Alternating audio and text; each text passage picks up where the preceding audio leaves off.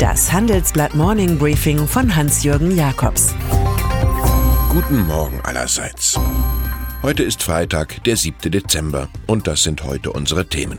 CDU Angst vor zwei Frauen, Wiedereinführung des Kalten Krieges, Sturm auf den Elysée.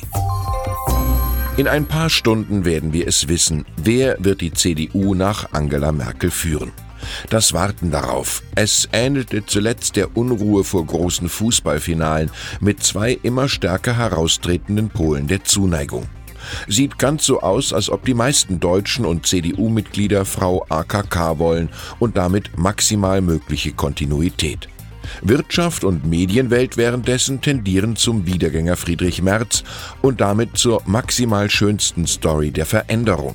AKK und Merkel als Tandem der Macht, bei der Vorstellung bekommen deren Vertreter Schnappatmung.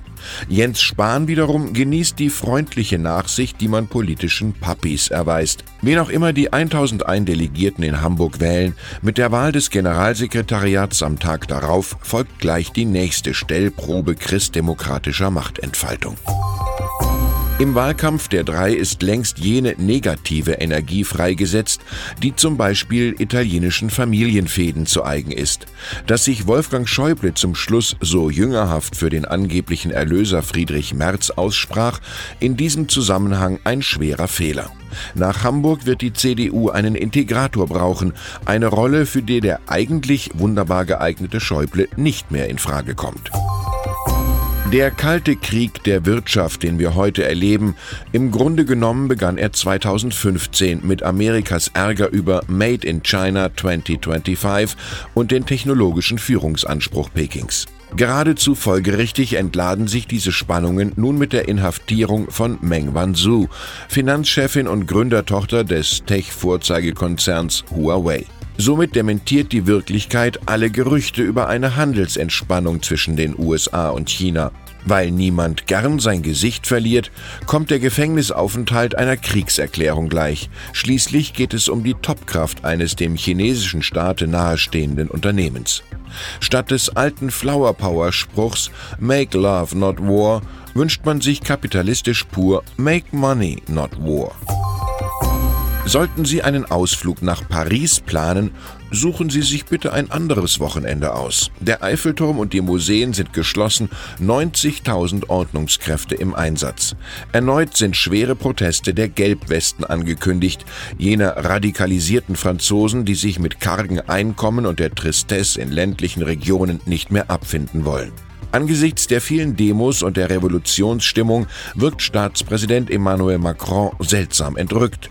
Vom Gelbfieber schreibt unser Korrespondent Thomas Hanke und schildert eine Forderung der Westenträger. Wir müssen in den Élysée-Palast vordringen. Trojaner im Rechner, gedrosselte Produktion, irritierte Mitarbeiter. Die Kraus-Maffei-Gruppe mit mehr als 5000 Mitarbeitern ist Opfer eines Cyberangriffs geworden. So berichtet die Frankfurter Allgemeine.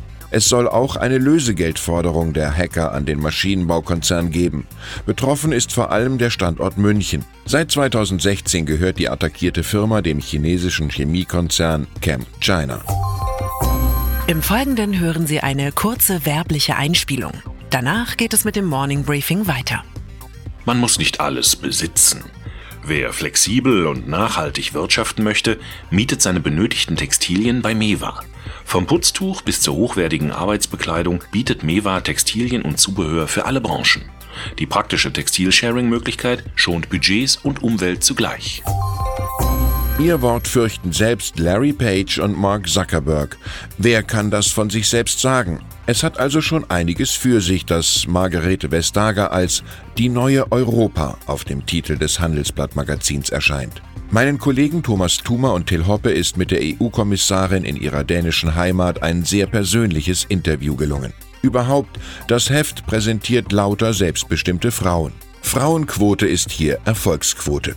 Dafür stehen auch vier neue Kolumnistinnen, die fortan über Kunst, Kultur und Lebensart schreiben. Kunstsammlerin Julia Stoschek, Literaturwissenschaftlerin Barbara Winken, Westwing-Mitgründerin Delia Fischer und Instagram-Star Tiffany Su. Und dann ist da noch Siegfried Russwurm.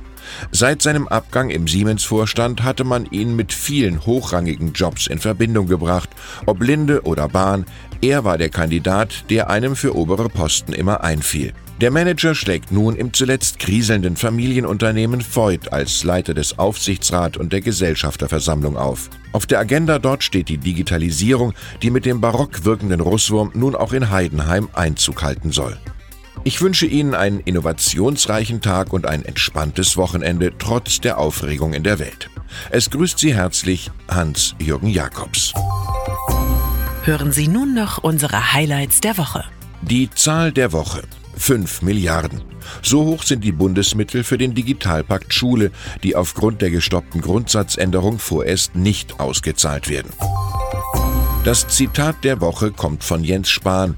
Der Gesundheitsminister und Bewerber für den CDU-Vorsitz hat Wahlempfehlungen von Parteigranten für Friedrich Merz und Annegret Kramp-Karrenbauer verteidigt. Es ist das gute Recht jedes Delegierten zu sagen, für wen man stimmen will und auch warum. Das gehört zu einem solchen Verfahren dazu. Und die Persönlichkeit der Woche, die CDU-Delegierten. Sie stimmen auf dem historischen Parteitag nicht nur über den neuen CDU-Chef ab, sondern womöglich auch über die Zukunft Deutschlands.